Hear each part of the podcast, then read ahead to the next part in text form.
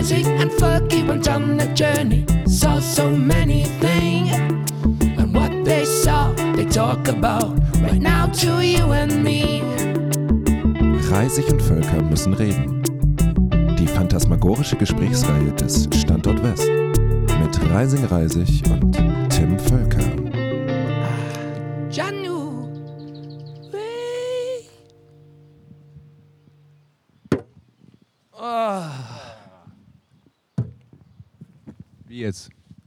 Einfach so? Geht's los? Yo. Yo. Ah, warte mal. So, jetzt. Ja, du kannst talken einfach. Na, ich muss erstmal die Apfelschorle aufmachen.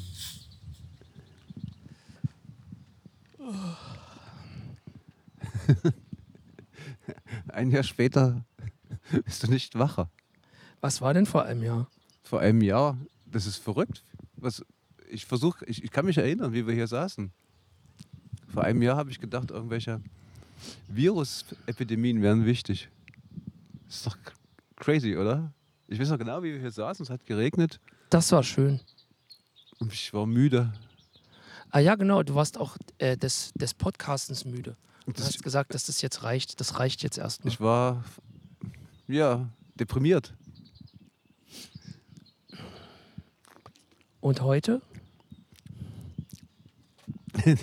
Nein, weiß ich nicht, aber muss ich drüber nachdenken. Aber ich, will- bin immer, ich hänge immer noch in der Vergangenheit. Das ist fast ein Jahr her. Naja, eigentlich nicht. 13. Juli, jetzt haben wir, was haben wir denn heute? 26. Mai. Ja, Christy. Christy Skydrive. Genau. Na, da war ich irgendwie total verzweifelt über meine MitbürgerInnen und ihren ganzen Schwachsinn und dachte, das wäre das Ende der Welt. Aber das war ja der An Anfang der Welt. Der Anfang vom Ende.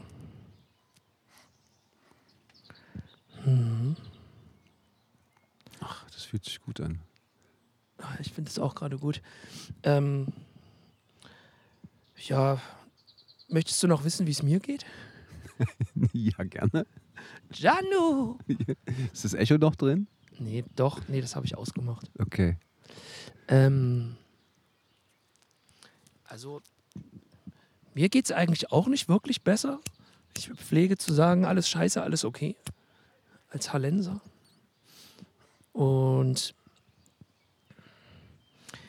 ähm, zurzeit fühle ich mich so ein bisschen, also entweder verändere ich mich gerade nochmal, werde älter oder also älter wäre ich ja sowieso, aber ich habe gerade das Gefühl, nicht so ganz ich selbst zu sein.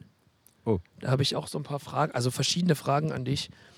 Und also auch so Umgang mit Menschen ist auch wieder mal irgendwie so ein Thema bei mir gestern. Zum, also so ähm, etwas freundlicherer Umgang mit Menschen. Gestern zum Beispiel saß ich gest ganz kurz noch im NBL im Eckladen, saß ich auf der Treppe und dann kam so eine Gruppe rein von Leuten Mhm. und ein Mann hatte so eine Harrington Jacket an Was ist denn ein Harrington eine Jacket? Harrington Jacket ähm, ist so eine, ist diese dünne Bomberjacke, weißt du? Ah, okay. Also die ohne, also, also aus Stoff und innen hat die dieses Schottenmuster. Ah, okay. Das ist eine Harrington Jacket und hatte ein Bukowski ähm, Konterfei auf seinem T-Shirt, auf seinem schwarzen T-Shirt, Ah. was er unter der Jacke trug und irgendwas stand da. Und ich hatte irgendwie so, war so ein bisschen fröhlich so und so oh, und hab, hab mich total gefreut, dass jemand ein Bukowski-T-Shirt trägt, weil das sieht man ja echt selten. Ja. Und ich hatte mir früher so eins mal selber gebastelt. Hatte ich so eine, ähm, habe ich mir so ein, ähm, habe ich halt den, das Gesicht irgendwie abgezeichnet und dann, und dann sozusagen Farbe drauf und dann habe ich mir das auf ein T-Shirt gedruckt. Ja. Oder ich glaube, das habe ich nicht auf ein T-Shirt gedruckt, sondern auf so einen ganz komischen Dederon Rollkragenpullover in hellbraun. Oh, geil. Hast du das noch? Nee, das habe ich längst Oh, nicht mehr. schade. Ähm, genau, und ich dachte so, oh, toll. Und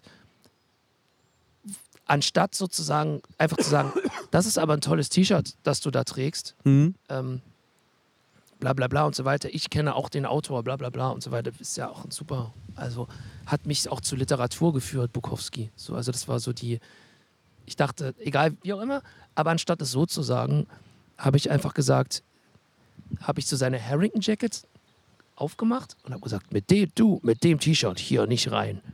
So, ähm, Ach so. aus, also spaßig, aber der hat es halt voll ernst genommen und war super stinkig. Und der ist dann wieder gegangen. Nee, der, nee nicht gleich, der ist dann hochgegangen, eine Treppe hoch und dann bin ich, habe ich so gemerkt, dass der so zu seinen Begleiterinnen so, und ähm, ich bin dann hinterher und dachte mir, oh, ich habe es dann sofort realisiert, wollte ihm noch sagen, ey, ich meinte das, das ich finde das toll, aber er meinte so, was willst du, was willst du, lass mich in Ruhe. Ja, ich habe Respekt oder sowas gesagt. Und er, nee, nee, er hat noch gesagt, ja, hau ab, ich habe keinen Bock. Das ist das Erste, was mir passiert, wenn ich in einen Club gehe, mir jemand an die Nippel fasst. Da habe ich nur seine Harrington-Jacket angefasst. Aber ich verstehe das so. Und das war mir, ist mir total peinlich. So und also so, ich dachte, ja, gut, gut, dass er das nochmal so geäußert hat. Und dann, das hat mich jetzt so ein bisschen geknickt. Hm. Und ich dachte mir, einfach nicht Leute ansprechen. Nicht positiv oder negativ, sondern einfach wieder zurück, zurück in die Ein Einsiedlung. So. Das ist, ein, das- in die Einöde. das Einzige, wenn man sozusagen, wenn, also das, ja, sowas passiert dann halt so. Wenn, man, wenn ich also ein bisschen gute Laune habe, dann versuche ich irgendwie witzig zu sein. Aber das verstehen ja auch manche Leute nicht. Ne? So, also diese, vor allem diese ironische Brechung. Ich habe mir nämlich eigentlich auch, das würde ich gerne noch loswerden, Ja. ich habe mir nämlich eigentlich auch, ähm, ich glaube, am, am 21. April habe ich auch eigentlich sozusagen so wieder mal erneut versucht, so Ironie, ironische Brechung hinter mir zu lassen, indem ich ähm, eine Tasse, wo eine Bildzeitung, wo, also eine Bildzeitungstasse, du kennst sie vielleicht aus meinem Büro, so eine rote Tasse, wo Bildzeitung draufsteht, Hm, ja, ja. ähm, habe ich, hab ich, ich habe da immer Tee draus getrunken und fand das auch immer so ein bisschen witzig, haha, subversiv. Ich habe eine Tasse von Bild, haben auch Leute darauf reagiert. Und an dem Abend ähm, habe ich die Tasse aus dem Fenster geworfen und wollte damit sozusagen die ironische Brechung mit dem Zerbrechen der Tasse auf dem, auf dem Kopfsteinpflaster ähm, hinter mir lassen. So. Ich habe hab mir die angeguckt und dachte so, nee, das reicht jetzt nicht mehr, so komische, ironische, halbwitzige Sachen. Hab die aus dem Fenster geworfen und so als Symbol der Verbannung. Ja. Und ist sie, ist sie dann zerschellt. Und vorhin habe ich sie wieder gesehen in Einzelteilen. Die ist jetzt so zwischen dem Kopfsteinpflaster, sieht man überall so rote Scherben. Warum ausgerechnet am 21. April? Äh, weil das der Tag war, an dem äh, das stattfand. es war, also das, weil du ja auch vom 13. Juli gesprochen hast. Ja, okay. Und ich habe versucht, das genau zu datieren. Am 21. April 2022 ließ ich Ironie und Sarkasmus hinter mir. Aber wie du siehst, äh, Zeigte der 25. Mai, vielleicht war es auch schon der 26. ja, ich glaube, es dass- war der 26. dass es 1 dir- Uhr noch Dass was. es dir nicht, nicht ganz gelungen ist. Ja. Was ist denn das hier schon? Janu! Aber das ist ja oft so, dass es nicht gleich klappt. Ja, das, das dachte ich übrigens auch. Ähm, das das denke ich bei vielen Dingen, dass es einfach länger dauert, als ich denke. So. Also ich merke ja manchmal auch Fortschritte, aber so vor allem so Sachen, die im Körper drin sind ne? und die so eingefleischt sind, das dauert echt lange. Mich würde eher interessieren, was in dir äh, diesen Gedankengang vom Blick auf die Tasse bis hin zum Öffnen des Fensters und das Rauswerfen, was da, was da in deinem Köpfchen so vor sich ging, das würde mich ja mal sehr interessieren. Na genau das, was ich gerade gesagt habe. Nee, da muss da zwischendrin noch eine Menge mehr passiert sein. Naja, das ist, eigentlich sind das immer so Momente, meistens wenn ich sozusagen unter Leuten bin, Ja, und sehe, wie ich mich verhalte und wie die Leute sich verhalten und ich da nicht hinpasse, aber trotzdem mich dann irgendwie verhalte und zum Beispiel Sarkasmus und Ironie ist ja ein super gutes Mittel, um sich unbeliebt zu machen. ja und auch abzugrenzen, aber gleichzeitig irgendwie drin zu sein. Ne? Also ich mag ja Sarkasmus auch und Ironie, aber irgendwas daran ist auch komisch, weil es ist auch so eine es ist ja auch immer wie so ein Safety-Netz, ne? Also wenn man was ironisch meint, kann man, kannst du ja immer sagen, ah, ja, es war nur ironisch gemeint. Das alte, das alte Lied, ne? Das alte Lied von der Leberwurst. Ähm, Aber blöd ist natürlich, wenn die Leute so humorlos sind, dass sie das nicht verstehen. ja, also das mit dem Typen und dem Bukowski fand ich eigentlich auch cool. Mit dem, also eigentlich war es total Bukowski-Style. So, Ja, schon, Ruhe. oder? Ich fand es super. Ich war mir selbst peinlich. Und also, ich meine, klar, was soll, das ist also auch so richtig geil, provinzmäßig. Ich sitze da wie so ein Penner in meinem, in meinem Parker. Äh, du kommst hier nicht rein. Ach so, noch eine kleine Parker-Geschichte. Fällt mir gerade ein, ich habe einen kleinen Redeschwall, aber wir haben uns ja auch länger nicht äh, gesehen. Ähm, ah, ähm, die Woche vorher, also am 20, 19. Mai, Ja? ähm, hatte ich ähm, einen Strauß Rosen in der Hand, den ich, ähm, das war eine Bühnenausstattung Und die Rosen waren halt nicht mehr zusammengebunden, sondern waren einzeln. Und ich habe die halt im Auto von der Bühne, auf der ich war, bis äh, sozusagen zum Büro und zur Bar Ja. ähm, in der Hand gehalten, weil die ja sozusagen sonst auseinandergefallen wären. Und dann wären die im Auto durch die Gegend geflogen. Ich hatte die in der Hand und bin in das, äh, in das Etablissement Ja. und stand nur kurz da, weil ich jemanden gesucht habe, der mir bei was helfen sollte. Und es dauerte keine zwei Minuten und ein Mann reichte mir einen 5-Euro-Schein und wollte äh, eine Rose mir abkaufen. ich sah Ja? scheinbar, Was? ja, wirklich, und es sah Nee. aber so verwahrlost aus, dass die dachten, dass der Mann dachte, ich sei so ein Rosenverkäufer. In den 90ern, kann ich mir sehen, sind immer durch, Ja. rannten ständig, ka- kamen ständig Leute angerannt, wenn du irgendwie in der Kneipe gesessen hast, haben Ja, ja. versucht, Rosen zu verkaufen am, Ja. am Kneipentisch. der Mann, der mir die Rose, also ich habe dem dann eine Rose geschenkt oder, also ich merke dann so, so, nee, hier, bitte nimm. Und, ähm, aber so ganz selbstverständlich, ohne was zu sagen, hat er mir den Schein hingehalten. Super absurd. Aber auch, äh, schön, eigentlich ist das eigentlich, das war auch ein älterer Mann, ist das eigentlich gentlemanmäßig? Was jetzt? So, also, wenn er saß mit einer weiblichen Person da in dem Etablissement und wollte die Rose wahrscheinlich für seine äh, Angetraute kaufen. Achso, Ist das gentlemanmäßig? Bei dem hast du bestimmt irgendwie diese Erinnerung getriggert Ja, ja. aus den 90ern. Ja. Das, ist, das sind aber auch solche eingefahrenen Muster, das ist total albern eigentlich. Aber guck, na, guck ey, ich habe es aber gebrochen. Ne? Ich habe dann gesagt, nein, nein, hier. Nehmen Sie kostenlos. Genau. du erlebst ja Sachen. Ja, ne, es ist Janu. Das ist ja total verrückt. Ja, Aber du bist jetzt irgendwie total ausgewichen mit der Tasse und dem Rausschmeißen. Aber gut, ich muss das Ach ja so, auch nee, das- Nein, nein, nein, du musst auch nicht erzählen. Doch, ich kann es gerne erzählen. Also es geht ja darum, ich hab, bin bloß drauf gekommen, so Abgrenzung und Verhalten zwischen, also bei Menschen so und ich bin einfach super unsicher und bin halt eigentlich nicht so oft unter Menschen und wenn ich dann unter Menschen bin, dann sehe ich halt ganz viel, sehe, wie die sich verhalten, wie ich mich verhalte, wie ich nicht so richtig damit zurechtkomme und nach solchen meist Abenden auch manchmal alkohol, alk alkanolisiert, ähm,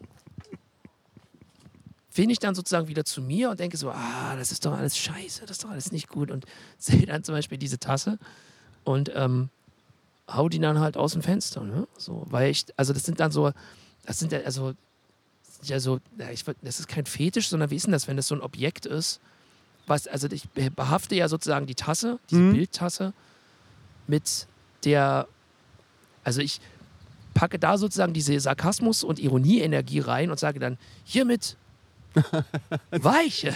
Ja, das ist schon vorchristlich sozusagen. Ja, genau. Wenn du jetzt katholisch wärst, wärst, wärst du erstmal in den Beichtstuhl gegangen und hättest dann deinem Pfarrer gebeichtet. Ja. Ach, naja. Genau. Die- Ich weiß noch, wie mein Oberarzt in der Klinik, der hat mir mal erklärt, dass Jugendliche müssen sich immer skalieren. Die mit, was, sagt, was meint denn der damit? Das? er, Die probieren Sachen aus, um rauszukriegen, wo, wo überhaupt die Welt anfängt und aufhört. Das Sag- ist ganz gut, So eine, ne? so eine, so eine Selbstskalierung sozusagen. Wo fängt die Welt an und wo hört sie auf? Naja, wo du irgendwie so, weil du gesagt hast, der Umgang mit Menschen, das machen doch Jugendliche und, und, und auch Kinder. Also ich, ja, mein Sohn, wenn der, oder das machen ja oft Kinder, die weinen wegen irgendwas und dann kriegt das Weinen so einen Rhythmus und dann weinen die nicht mehr, weil ihnen was wehtut, sondern weil sie weinen. Und dann muss man sagen, jetzt hör doch mal auf zu weinen und hören die auf. Aber vielleicht ist es so, brauchst du auch immer so eine Selbstskalierung unter den Menschen, weil es groovt noch nicht so richtig. Ja, ich habe auch eigentlich, also da, ja, manchmal geht's, aber pass auf, jetzt wird's noch vertrackter. Oh Gott. Äh, meine, das sind auch so, also ich frage mich auch manchmal so, wo, wofür ich meine Gehirnkapazitäten so verschwende, meine Ressourcen. Was Hast du welche? Hoch mit der Gehirnkapazität, runter mit der Kohle. Ja, also ähm, ich habe ja eingangs gesagt, ich glaube, ich fühle mich irgendwie ein bisschen fremd in mir selbst, fremd im eigenen Hemd. Ähm, oh, aber auch, weil ich teilweise so, ich habe so eine Freundlichkeit mehr angewöhnt, die mir irgendwie suspekt ist. Wieso Also das? so- Weiß ich nicht, weil, also die ist nicht, also die ist nicht unecht. So. Also es ist jetzt nicht so, dass ich sozusagen so eine Berufsfreundlichkeit an den Tag lege, aber also, äh, irgendwas daran, irgendwas was daran ist mir unheimlich. Dieses Nettsein. Also ich meine auch nicht, dass ich gemein sein will, aber es hat sich irgendwie so eingeschliffen, mehr zu sprechen mit Leuten und, und auch zu erzählen. Und das ist. Und dann ist das, ab- und äh, irgendwann wird es dann zu so einem, wie soll ich sagen, also zu so einer Pflicht. Weißt du, das ist, also das ist zumindest das Gefühl, das ich habe. Ich denke dann, okay, ich bin jetzt so, der neue Tim ist offen und spricht viel. Ähm, jetzt muss der das immer so machen. Ne? Wir haben doch irgendwie da versucht, irgendwas anzufangen mit diesem Heldenreisen-Ding und haben doch mit meiner Stiefmutter geredet, ne? mit Assege. Ja. Assege, Detsch, Bekele, Bekalu aus Addis Abeba. Und die erzählte immer so schön, ich fragte immer aus über ihre Familiendinger. Und da in, Äthiopien, das wird wahrscheinlich auch nicht nur dort so sein, wächst du halt als Kind auf und da gibt es eben halt ältere Geschwister und Eltern und Nachbarn. Und dann erklären die dir deine Rolle. Und dann wird das den ganzen Tag beredet. Und dann wirst du älter und dann erklären die deine Rolle als junger Mann oder junge Frau. Und irgendwann bist du mal, hast du mal selber Kinder, es geht immer so weiter. Das heißt, die haben einfach ihre festen Rollen und müssen gar nicht drüber nachdenken. Also es gibt schon eine ziemliche Bandbreite bei denen, aber es gibt sozusagen immer eine klare Vorgabe, so ist es jetzt. Ja, gut, aber. und, was, und was total ausfällt bei denen ist, dass du eben halt nicht redest. Sozusagen. Und bei Assege ist es so, wenn ich die irgendwas frage, äh, wie war denn das so? Und dann fängt die das an, ganz detailliert zu erzählen. Ich sage, na, ich habe das schon verstanden, dann erzählst du einfach weiter. Das, heißt, die ist hört, doch- das, also das heißt an- dort, dort ist genau das Umgekehrt. Das würde die völlig zur Raserei treiben. Da hätte sich wahrscheinlich schon die, Pulsadern aufgebissen in Äthiopien. Weil Raserei ist auch. da wird, da wird einfach immer weiter geredet und geredet und geredet, aber es wird eben halt das, was schon da ist, nochmal gesagt. Und Oh, ich das kenne ich auch von mir Ich selber. weiß noch, wie mein Sohn mal so sagte, also was ihn total angekotzt hat, war, da ist er vier, fünf Stunden auf so einen Berg hochgelaufen, um Sonnenaufgang zu sehen. Ah, ja. Und da hat dann jemand gesagt, das ist ein schöner Sonnenaufgang. Das hat ihn total geärgert, weil das sieht man doch, dass ein schöner Sonnenaufgang ist. Ja, gut. Und ich, ich glaube, wir Europäer sind inzwischen so asozial geworden durch unsere Individualisierung. Aber gleichzeitig sind wir so viel auf einen Haufen, dass uns das total nervt. Weißt du, was ich aber sagen möchte? Vielleicht hat dieser Mensch, der gesagt hat, oh, das ist aber ein schöner Sonnenaufgang. Okay, er hat das für sich selber festgestellt und wollte mitteilen, dass er diesen schön, dass er den Sonnenaufgang schön findet. Ja, ja, aber ich verstehe das schon. Das, das heißt sozusagen diese Idee, das nochmal sozusagen zu benennen und zu unterstreichen. Na, es geht ja darum, dass er das teilen will. Ja, ja. So, und und dann- gen genau das will, aber wollte aber mein Sohn nicht und du willst das wahrscheinlich auch nicht. Das heißt, dieses Individualitätsfreiheitsding, das haben wir hier so in Europa entwickelt. Aber ist es nicht eher so ein Gruppending, wenn Leute zusammen den Berg besteigen, um den Sonnenaufgang zu sehen? Ja, das war Das- jetzt. Das, das, weißt du, das also- hat mich ja bloß so erinnert an deine Schwierigkeiten mit den Menschen. Und da fiel mir jetzt wieder als Säcke ein, weil die so dermaßen drauf trainiert sind, Laber, Rhabarber, da da da da da da da da da da Aber das da. finde ich eigentlich cool, wenn ich selbst, also ich höre ja gerne zu. Ja, ja. Aber dort müsstest du halt ständig mitreden. Ach so. Ja, klar. Oh. Da kannst du nicht still in der Ecke sitzen, das geht halt nicht. Also Privatsphäre, es wird da auch eher niedrig eingeschätzt. Ja, toll. Soziale Kontrolle eher höher. Soziale Kontrolle. Du brauchst aber dort gar keine soziale Kontrolle, weil eh jeder das macht, was ihm zugewiesen wurde als Rolle. Rolle, Judo-Rolle. Und ein anderer Typ, den ich beherbergte zu Ostern, kurz nach deinem Tassenwurf oder kurz vorher, je nachdem, keine Ahnung, müsste ich jetzt nachgucken. Vorher ist es, Ost, Ostern war vorher. Und der ist so Anfang 20 und hat eine Psychose, die auch nicht wegging, als er dann nicht mehr gekifft hat. Und der Ah. erzählte mir, dass er aber schon bevor in seinem Leben gesoffen und gekifft hat, dass er mal in der Schule da saß und die sollten einen Aufsatz schreiben im Unterricht in Deutsch aus der Ich-Perspektive. Und er wusste gar nicht, was gemeint war. Dem ist dann in dem Moment aufgefallen, dass alle ihre Zettel rausholten und losschrieben und er nicht wusste, was das, was das jetzt sein könnte, eine Ich-Perspektive. Und es wird auch beschrieben bei solchen Leuten mit Psychosen, dass sie brüchige Ich-Grenzen haben. Aber brüchige Ich-Grenze, also. Du meinst, ich habe eine Psychose? Das haben wir doch nun schon geklärt. Okay, stimmt. Aber so insgesamt. Fusion Festival ins- ins- 2008. Genau, aber insgesamt ist es doch so, dass, dass wenn du nicht weißt, wo du anfängst und wo du aufhörst, dann wird das doch so ein bisschen verwirrend. Rede ich jetzt mit mir selber, mit einem anderen? Bin ich der andere, der mit mir selber Oh Gott, oh redet? Gott. Ja, so ist es nicht. Es ist schon, also ich weiß schon, wer ich bin und wer die anderen sind. Du redest dir das ein, aber das ist doch genau das, was du beschreibst. Ich rede jetzt mehr, ich gehe auf Menschen zu. Ja. Wisst ihr, wie ich meine? Ja, Das klingt ja ein bisschen danach. weißt du, andere Leute würden sagen, äh, Tim Völker, mach's doch einfach oder mach's halt nicht. So, ne? So einfach ist die Welt ja nur auch nicht. Scheinbar schon. Ach Quatsch. Nee. Aber das ist, doch, das ist doch cool, weil du vorhin gesagt hast, womit ich mein Gehirn verschwende, dass, dass da ständig irgendwie das Gehirn sich irgendwas ausdenkt und davon Hoch mit den Eiweißketten, Genau. runter mit der und Kohle. uns dann Witz hatte macht. Ich bin nach wie vor nicht der Meinung, dass, dass ich meine Psyche bin. Ich finde das doof. Ja, oh, das sind auch wieder so komische Gehirnverrenkungsgedanken. Nee, das Gehirn verrenkt sich doch dauernd. Aber wenn man eben halt in Addis Abeba aufwächst, dann wird das Gehirn ja sozusagen in eine Richtung gedrängelt und macht keine Verrenkung mehr. Ferengi-Verrenkung. Hat mir das nicht mal mit diesem Weird-Konzept? Ich bin mal irgendwie, ich weiß gar nicht, wie ich drauf gestoßen bin. Da hat einer sich das ausgedacht, so ein Kanadier, das ist irgendwie so ein Akronym. Weird heißt irgendwie Western, Ah, doch, das hast du erzählt. Was war denn E? Educated, Industrialized, Rich, Democratic. Ah ja. Und der hatte irgendwie herausgefunden, dass wir die einzigen sind weltweit, die irgendwann mal angefangen haben. Der sagte, historisch haben die immer die Familie favorisiert.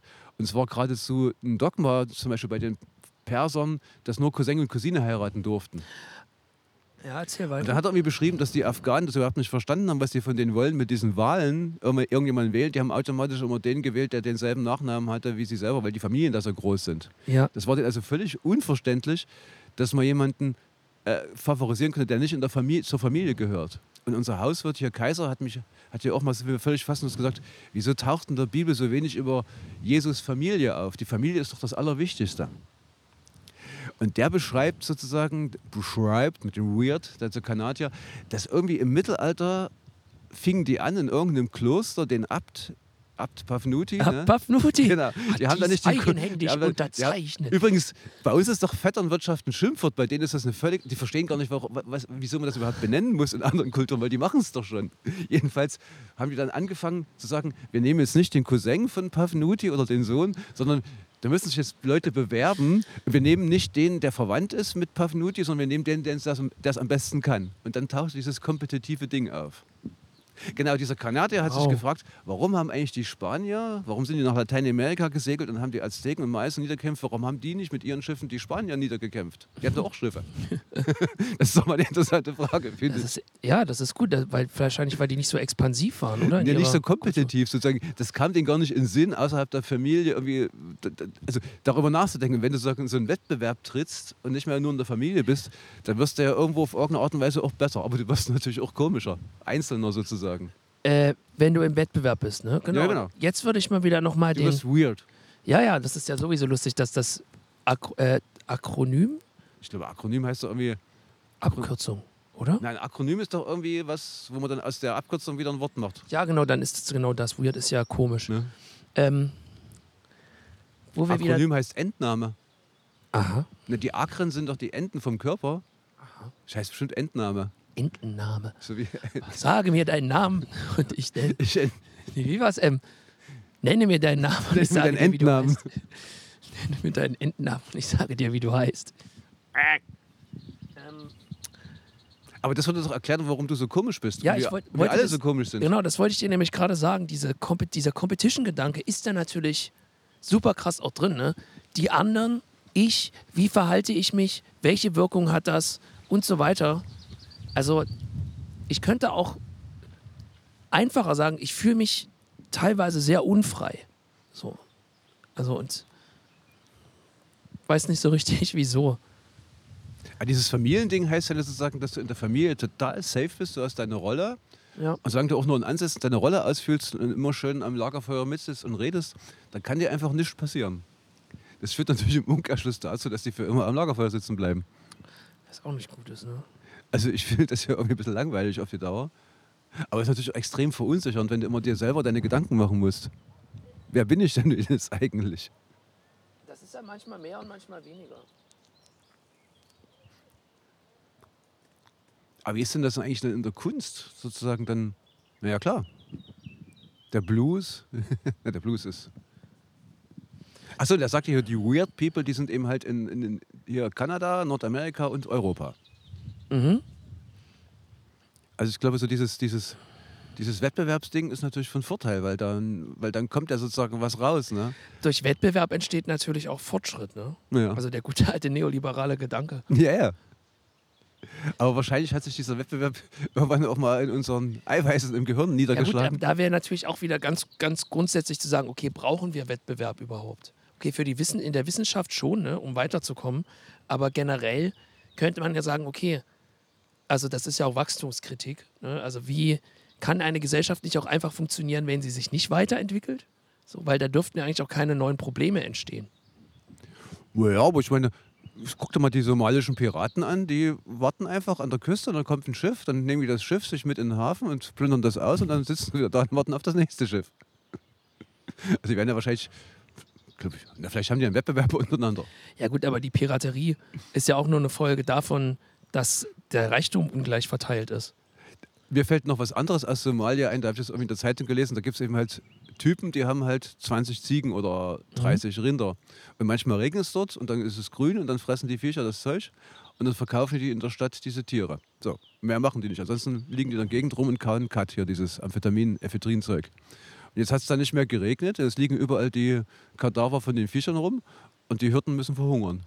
Also so, manchmal ist es auch von Nachteil, wenn man keinen Wettbewerb hat. Hm. Ich denke ja bloß, dass dieses Wettbewerbsding hat sich sozusagen eingefressen in, unsere, in unser Innenleben. Nach außen ist es ja cool, ne? Ja, aber ja gut, es, der Wettbewerb führt zum Beispiel dann zu so Zweiflern wie mir. Da hätte ich ja gar nicht sechs Jahre trainieren müssen für einen 100-Meter-Lauf. Da hätte es ja gereicht, wenn ich schneller als mein Cousin renne. Das war jetzt ein Wunderpunkt mit dem 100-Meter-Lauf, Entschuldigung. Aber es war ja nur ein 80-Meter-Lauf. DDR 100 Meter. Aber das habe ich mir mal so überlegt, dass sich das wahrscheinlich so tief eingefressen hat in unsere Seelen, in unsere weirden Seelen. Aber du kannst jetzt nicht mittendrin sagen, ich mache nicht mehr mit, weil du, es ist ja schon in dir. Ja, genau. Und da wären wir wieder auch bei dem Problem des freundlichen Völkers. Der, Der freundlichen Völker. ja, das sich irgendwie, mal sehen. Mal Aber sehen. warum, warum kann man denn nicht einfach seine Rolle wahrnehmen?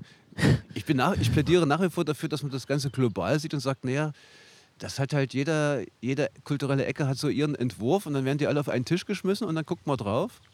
Man, man, man erstattet Bericht sozusagen in der UNO. Und was habt ihr so gemacht? Ja, wir waren im Wettbewerb und haben ein bisschen Blues gemacht. Und ihr so, ja, wir haben ein bisschen rumgeballert. Okay. Man muss das doch nicht bewerten. ja, Bewertung ist auch so eine Sache. Aber für einen Wettbewerb brauchst du ja immer eine Bewertung. Wettbewerb. Das ist wie beim 100-Meter-Lauf, wenn, du, wenn dann, du rennst wie blöd und trainierst und dann sagen die, na, wir haben jetzt die Uhren abgeschafft. Es gibt auch keine Ziellinie mehr. Da würdest du bestimmt ausflippen, oder? Würde ich tot Ähm, umfallen. Ähm, erinner dich mal kurz an die Zeit, in der du als Jugendlicher aktiv Leichtathlet warst. Ja.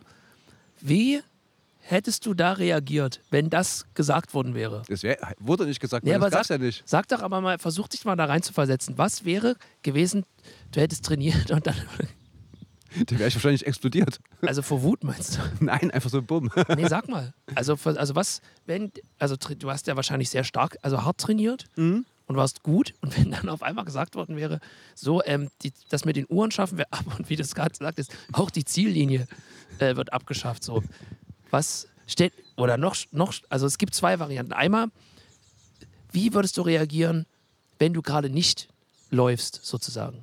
Und also du hast trainiert, aber du läufst gerade in dem Moment nicht. Wie würdest du dann darauf äh, reagieren? Nee, das ist ja ein bisschen so, als wenn du dich jetzt mit einem katholischen Pfarrer unterhältst und sagst, Gott gibt's nicht. Ja, Das, kann, das geht ja nicht. Das ist ja völlig unmöglich, das dann zu glauben. ja, aber Das geht nicht. Also deine, deine Welt wäre sozusagen zusammengebrochen? Nein, die, die, die, das findet ja gar nicht statt. Ja. Guck mal, wenn, wenn habe ich das schon ein paar Mal gesagt, wenn Menschen verunsichert werden, fallen sie auf alte Muster zurück. Ich hätte dann einfach noch einen Tag länger trainiert. Genau. Okay, gut. Du hättest einfach weitergemacht. einfach weiter Pass auf, und jetzt die andere Variante. Da, die, da beantworte ich dir die Frage, die ich dir stelle, direkt selber. Okay. Angenommen, ähm, du wärst gerade beim Wettbewerb gewesen und es hieß Achtung, es ist ja Achtung, fertig, los, oder? Ja. Beim Rudern ist es nämlich Achtung, los. Das ich weiß nicht, warum das so ist. Es gibt quasi nur Achtung, los, los, los, los. Und dann geht's halt los. Achtung, fertig, los. Ach, wahrscheinlich, weil du bist ja, wenn du in diesen Startblöcken bist, hockst du ja erst, dann gehst du hoch. Hoch ne? und dann geht's los. fertig ist sozusagen die, dieses Hochgehen. Und dann geht's los. Genau, stell dir mal vor, es wäre Achtung, fertig, los, du läufst gerade und währenddessen, Wird 100 Meter Lauf nee, abgeschafft. wer, nee, das Laufen ist ja noch da, aber die Ziellinie und die Uhren werden abgeschafft. Dann wärst, würdest du halt unendlich weiterlaufen. Ja, du wärst genau. ja noch in dem alten System drin, Ja, du ja. heute noch laufen. Da würde dann diese, diese 100 Meter Strecke so sich in den Weltraum hier wenn die wegschweben. Die wärst jetzt so verurteilt, für immer dann so drumherum zu laufen in der Schwerelosigkeit. Oh Gott. Das wäre äh, dein, dein Tartaros. Äh, die, also die griechische, das, die, der Hades unten. Der böse Bereich vom Hades. Heißt der Ich glaube Tartaros? Tartaros oder Tantalos. Ich weiß es immer nicht. Tantalos ist Tantalos oder Nee, Tartaros? Tantalos war, glaube ich, irgend so ein Typ. Dann ist es Tartaros. Aber das heißt ja auch Tartanbahn. Siehst du? Da, oh nee, jetzt, auf. also jetzt, jetzt bin ich gleich wieder auf LSD drin. Für immer 100 Meter laufen, ohne dass es, dass es Uhren gibt. Ja, vor, Und allem, ohne vor allem schwebst du dann durchs Weltall auf diesem roten Zeug und läufst immer drum rum sozusagen. Du klappst dann rum an der Kante und läufst dann drunter weiter und klappst wieder hoch. Ja, die Tanta Tantalus-Qualen. Genau, das sind genau, das sind diese. Sisyphos ist ja auch, aber Sisyphos ist, glaube ich, nicht unten im Hades. Genau, aber Tantalos ist ähm, quasi die, die unterste, die unterste Bereich Ja. von, vom Hades. Danke an Patrice Diepep, der mir vor zwei Jahren, glaube ich, Michael Köhlmeiers äh, griechische Mythologie-Hörbuchreihe gegeben hat. Das Okay. höre ich fast jeden Abend zum Einschlafen. Mhm. Und langsam sind die Eiweißketten so weit, dass ich dann auch so Zusammenhänge erzählen kann. Und genau, also ganz unten ist Tantalos, sind die Tantalos-Qualen oder Tartaros, wie auch immer. Tantalos muss, glaube ich, auch so sinnlose Sachen machen wie irgendwie steht er mit seinen Füßen in irgendwas drin und hat Hunger und will an einen Baum greifen, aber die Früchte hängen immer zu hoch und so. Und genau, und dann gibt es gibt's halt das Elysium, wo die besonders Guten reinkommen. Mhm.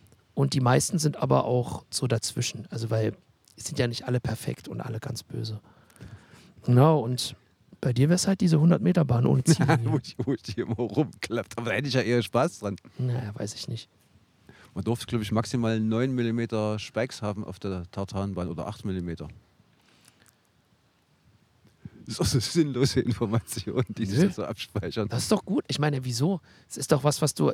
Würdest du eigentlich sagen, du hast das mit Leidenschaft gemacht? Ja, aber natürlich. Ja.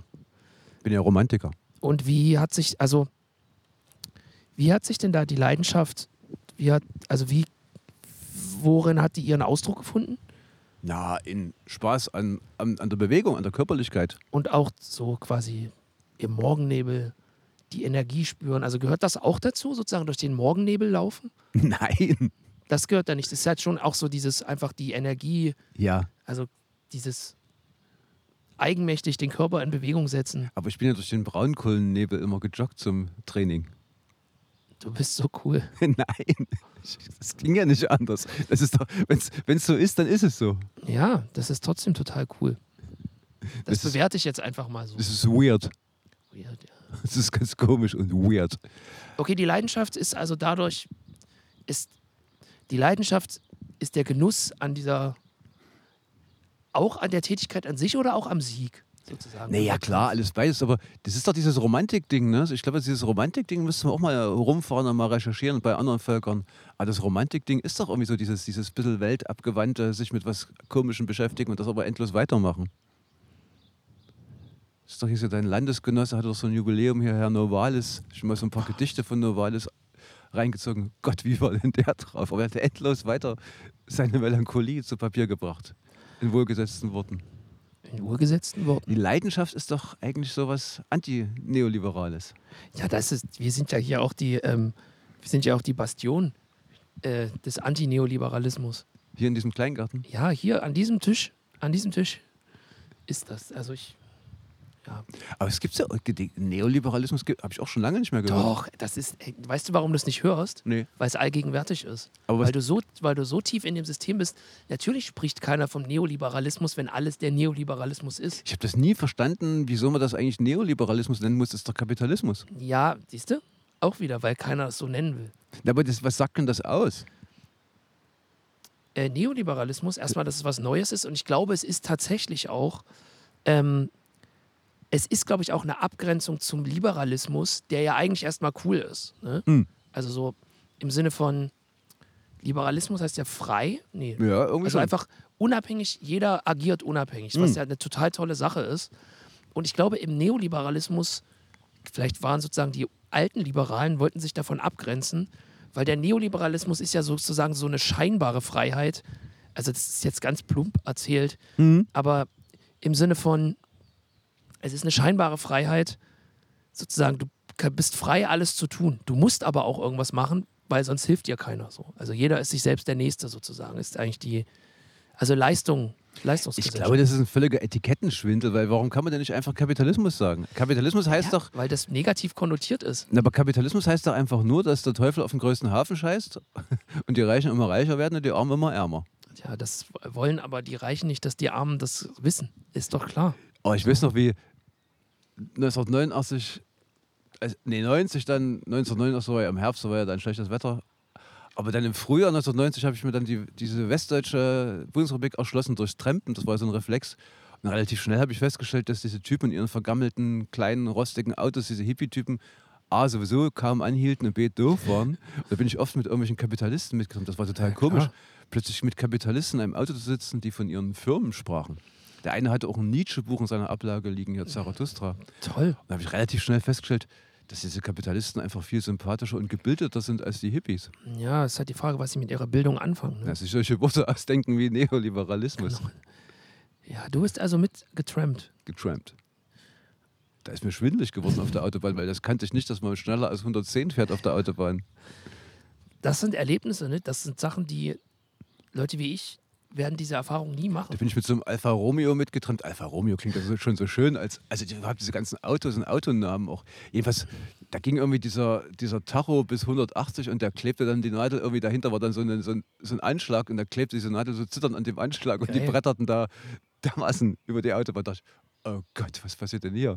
Und da ist mir schwindelig geworden. Aber wiederum, ich war auch mal trampen und ähm, mit einer Bekannten und wir wurden auch nach ewigen Zeiten mitgenommen, aber von so einer, also auf jeden Fall Leuten, die äh, Rausch, Rauschgifte verkauft haben, weil die wollten uns irgendwas andrehen und sind ganz schnell gefahren, aber in, das war auch ein bisschen unheimlich, aber dann eigentlich typisch, äh, oh, ich habe, da fällt mir gerade ein, auch wieder typisch für mich, wir steigen in das Auto ein, fahren eine Weile und weil wahrscheinlich ich in dem Auto drin sitze, ging dann das Auto kaputt. Und dann mussten wir uns wieder irgendwo rauslassen. So, das, äh, das fällt mir ein. Und das war übrigens noch, äh, noch mal um zu meiner äh, Bukowski-Situation gestern ja. zurückzukommen. Ich dachte auch so ein bisschen, ich war auch da so ein bisschen Fremdkörper, glaube ich, weil ich war, ich war nur zwei Minuten in dem Laden ja. und irgendwie waren alle dann komisch drauf. Dann habe ich mich halt weise entschlossen, einfach den Raum wieder zu verlassen. Und gingen auch ein paar Glühbirnen kaputt. Nein, das noch nicht. Ist das Klo übergelaufen? Nein. Das Wasser hat angefangen zu kochen. Aber auch das ist doch so ein Zeichen für eine Psychose, dass man dann glaubt, es ist schlimm, oder? Ich habe mal, mit so, ich hab mal so mit so zwei Schizophrenen rumgelungert an der Raucherinsel in der Klinik und der eine sagte, seine, seine Gedanken werden ihm entzogen, weggenommen. Und dann kam der andere um die Ecke gehopst und sagte zu mir, denk mal was, ich kann deine Gedanken lesen. Und da habe ich gedacht, okay, alles klar. Dann habe ich die beiden miteinander bekannt gemacht. Und habe gesagt, könnt ihr mal miteinander reden, weil ihr, ihr dann haben die gefachsimpelt wie die Amateurfunker über Gedankenweitergabe und Gedankenentzug und Gedankenlesen. Toll. Darf ich da auch gleich noch mal was fragen zum Thema ähm, Klinik und so? Ausnahmsweise, ja. Ähm, Wenn es nicht der Schweigepflicht unterliegt. Nee, nee, nee. Ähm, wie alle Entitäten werde auch ich älter. ähm, Entitäten, okay, alles klar. Ja. und mir fällt auf, dass ich äh, den Konsum von Alkohol, in der Klinik gerne hätte. ähm, nee, dass ich das nicht mehr so gut vertrage. Hast, Auch- du aber, hast du aber noch nie vertragen. Ja, das stimmt, aber an, es wird anders. Also ich fühle mich danach, ähm, also ich habe immer dann so leichte Tendenzen, was du vorhin meintest, ich, nicht mehr Herr meiner selbst zu sein. Und das ist ein extrem unangenehmes Gefühl. Also so, so ein bisschen wie durchdrehen. Hm. Das ist, das finde ich nicht angenehm. Und da habe ich auch ein bisschen Angst tatsächlich. So, also dieses, das ist so eine merkwürdige Wahrnehmung, das geht dann wieder weg. Aber ja, das ist, das ist, das ist die eine Sache. Das hat das was mit dem Älterwerden zu tun? Kann das sein? Äh, was mir dazu einfällt, ich wohne ja nur seit zwei Monaten mit meiner 13-jährigen, morgen 14-jährigen Tochter zusammen. Und das ist ganz interessant, mit solchen Teenagern in einer Wohnung zu sein, weil die ja so herrlich bekloppt, unverstellt, impulsiv sind. Und jetzt wird mir das nochmal bewusster, wie komisch negativ die meisten Erwachsenen um mich rum sind. Zum Beispiel meine, meine Stiefmutter ist zwar sehr optimistisch und lustig, aber für sie ist ganz wichtig, darüber zu reden, wer jetzt gerade heute krank geworden ist oder wer gerade gestorben ist. Das ist ja so bei denen, die ist ja auch schon fast 70. Und dann reden ja auch viele über ihre Krankheiten, viele reden über die Rente. Also mir fällt einfach auf, dass viele, nennen wir es mal alte Leute, so ein Negativuniversum haben. Also jetzt sozusagen, wenn man so auf den Alkohol kommt, wenn man jung ist, sagt man, oh, ich war ja gestern herrlich besoffen. so geil, ne? Dann habe ich ins Klo gekotzt und bin auf meiner Kotze ausgerutscht und habe mir noch eine Platzwunde geholt, weil ich mit dem Kopf gegen die Kloschüssel geschlagen bin. Da würde ja keiner sagen, ich mache mir jetzt Sorgen um meine Gesundheit. Also du bist ja in der Lebensphase, hast ja auch keinen Morgen oder keinen Übermorgen. Ja, das, das, das, ist, das ist vollkommen richtig. Also ist, vielleicht sind es einfach nur die Ängste an sich, Ja, ja. Ja, ja, ja, ja. oder? Ich glaube schon. Ich habe doch auch mal mit, mit zwei Elfklässlern so eine, so, so eine Arbeiten gemacht, so Jahresarbeiten, solche Befragungen von anderen Jugendlichen über Konsum von MDMA oder Pilzen und da Ja. versus Erwachsene. Und da haben wir relativ schnell rausgekriegt, dass sie das von vornherein viel höher dosieren, um einfach in diese Bereiche reinzukommen, wo es weh tut. Ja, Vielleicht sollte man auch als Erwachsener versuchen, sich immer mal weh zu tun. ich bin eigentlich ständig in diesen Bereichen, wo es weh tut. Ne, das ist doch gut. Da bist du eben halt, bist du eben halt 13. Ja, ja, das, manchmal denke ich das auch. Zweite Frage. Ähm, immer. Konnte ich das jetzt erschöpfend beantworten? Ja, also meinst du, ich muss mir Sorgen machen? Nein, du bist doch 13. Okay. Das ist gut. Das war jetzt wieder so eine typische Erwachsenenfrage. Ähm, die andere Frage, oder was ich halt an mir selbst beobachte, ähm, du hast ja vorhin auch gesagt, in wann fällt man, wann fällt der Mensch auf alte Muster zurück? In, Wenn er verunsichert wird. genau. Und ich merke das auch, ich suche Bars auf, wenn ich irgendwie verunsichert bin. So Mhm. alte Muster. Ja, gut, aber naja, das ist noch zu wenig für ein altes Muster, finde ich. Okay, gut. Das, erstmal, das wäre ja ungefähr so, als wenn du sagst, wenn du jetzt pinkeln oder kacken gehst, ich falle jetzt gerade auf alte Muster zurück, aber es geht ja nicht anders. Und es geht, Doch, wir müssen unsere Körper überwinden. es geht ja auch nicht an, anders, als in die Bar zu gehen. Nee, das geht schon anders. Angeblich haben die Römer Terpentin gesoffen, damit die Pisse wenigstens gut riecht. Die sind alle eines grausamen Todes dann gestorben. Oder habt ihr auch schon mal, dass so Freunde für mich eine Wette gemacht haben, möglichst lange nicht kacken zu gehen. Geil. Wo der eine irgendwie eine Woche nicht kacken war und dann irgendwie, dann irgendwie so einen Kra- Darmkrampf kriegt, dass sie ihn nach Hause aufs Klo tragen mussten. dass er wirklich auf der Straße umgefallen lag, dann, dann konnte nicht mehr weiterlaufen. Mach den Weg frei. Das war doch die mit den Bierfässern, wo man sich immer drunter legen musste und das Bier rauslief. Oh, das ist lustig. Kackwettbewerb. Also eben sozusagen. Nicht-Kack-Wettbewerb. Ist auch wieder sehr kompetitiv, oder? Ja, das in der DDR wahrscheinlich. Ja, natürlich. Wo denn sonst? Wir hatten ja sonst nichts. Außer unsere Kacke. Wir haben auch mal bei der, bei der Armee, wo ich war, da haben die eben, haben zwei Typen mal eine Wette gemacht, äh, dass einer ein Kilo Zucker isst. Warum? Und der ist dann sogar dran gestorben, auf, an, an, an irgendeinem Stoffwechselschock. Was? Ja. Das war die Legende, ich weiß nicht, ob es stimmt. Ah, okay, ah, eine Legende, okay. Dann hat, und andere haben mal versucht, eine Tüte Mehl zu essen. Ah, das, ähm, äh, da, es gibt, ähm, im Internet gibt es ja diese Challenges, ne? Da gibt es zum Beispiel die Zimt-Challenge. Iss Gott. einen Löffel Zimt. Ja. Das geht irgendwie, das ist so, weil das so krass flüssigkeitsentziehend ist. Ja. Man denkt erst, es geht und dann ist es so. Ja, und wir können uns das angucken und drüber lachen. Aber du hattest noch eine andere Frage. Ja, die andere Frage war, immer wenn ich so trinken war, sage ich mir dann danach so, das war, ich sage jetzt nicht so, das war das letzte Mal, Ja. aber so, Das vorletzte Mal. hey, ich. Ähm, das nächste Mal wird das letzte Mal sein. ähm, Jedes Mal ist das erste Mal. nee, eher so, hey, das.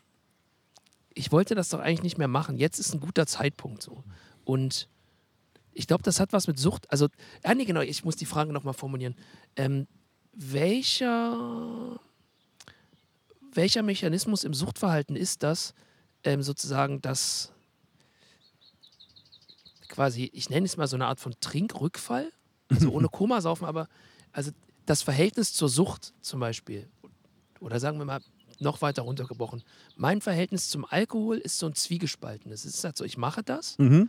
Aber immer danach denke ich, oh, eigentlich will ich das, wollte ich das doch gar nicht machen und, oh, und ah, am besten jetzt nicht mehr so. Und ähm, welcher, welcher Mechanismus ist das eigentlich, der danach, oder sagen wir es mir so, immer nach so einem, nach so einem Trinken fällt es mir am einfachsten zu sagen, ah, jetzt mache ich das nicht mehr. Das hält dann ein paar Tage an und dann ist es nicht mehr so. Erklär mir das doch mal bitte aus Suchtforschungs. Sicht. Och, ne, aus Suchtforschungssicht ist mir das jetzt zu langweilig. Okay, dann erzähl's mir so. Mir, erklär mir das doch mal. Ich habe, also oder ich würde es mir so selbst erklären. Nach dem Trinken bin ich ja quasi noch ein bisschen betrunken und deshalb oder ich habe die, die Erinnerung ist noch so frisch, dass ich sage, ah, das brauche ich nicht mehr. Und dann Die- verblasst die Erinnerung. Ich habe das irgendwie immer noch im Hinterkopf mit, mit meiner Tochter und ihren Freunden und Freundinnen. Und da musste ich doch jetzt massiv rummeckern, weil die Sterni trinken. Hä? Und da haben die mir Wieso? Was ist der? Hä? Wieso hast du da rumgemeckert? das schmeckt doch nicht, das ist doch ein Scheißbier. Das, hä, das, ich finde, also da muss ich mal sagen, okay, das ist inzwischen ein Szenebier, aber ich wurde damit äh, sozusagen äh, Sozialisiert. sozialisiert und ich trinke das immer noch.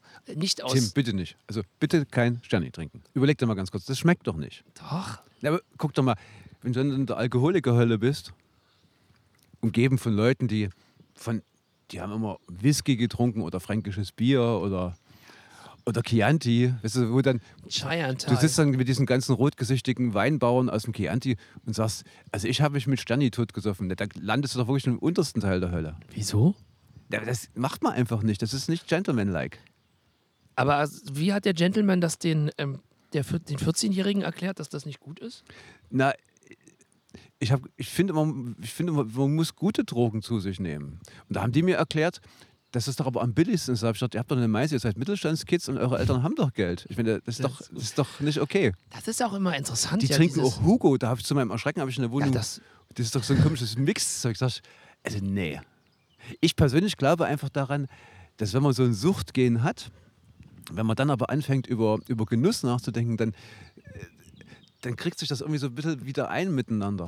Da fängst, du, da fängst du an, über Genuss nachzudenken. Mir hat eine Freundin von mir, die war zehn Jahre lang, hat die auf so einer Christel-Entzugsstation als Stationsärztin gearbeitet. Die machen mit denen wirklich Genusstraining dort. Die sagen nicht, du sollst keine Drogen nehmen, das ist ja eh klar, aber die machen mit denen Genusstraining. Das finde ich ein lustiger Move. Das ist mal was anderes als dieses Moralis diese Moralisierungsdebatte. Das tut man nicht. wie funktioniert so ein Genusstraining? Naja, sie, die hatte ja dann dort mit Leuten zu tun, die kamen wirklich aus Familien, wo der Genuss nicht so ganz weit vorne stand, eher so Aldi fressen und komische Klamotten. Das hatten die noch nie gehört, dass man ja auch mal drüber nachdenken könnte, nicht nur über den Preis, dass alles billig billig ist. Das ist krass, oder? also das, nicht Quantität, sondern Qualität.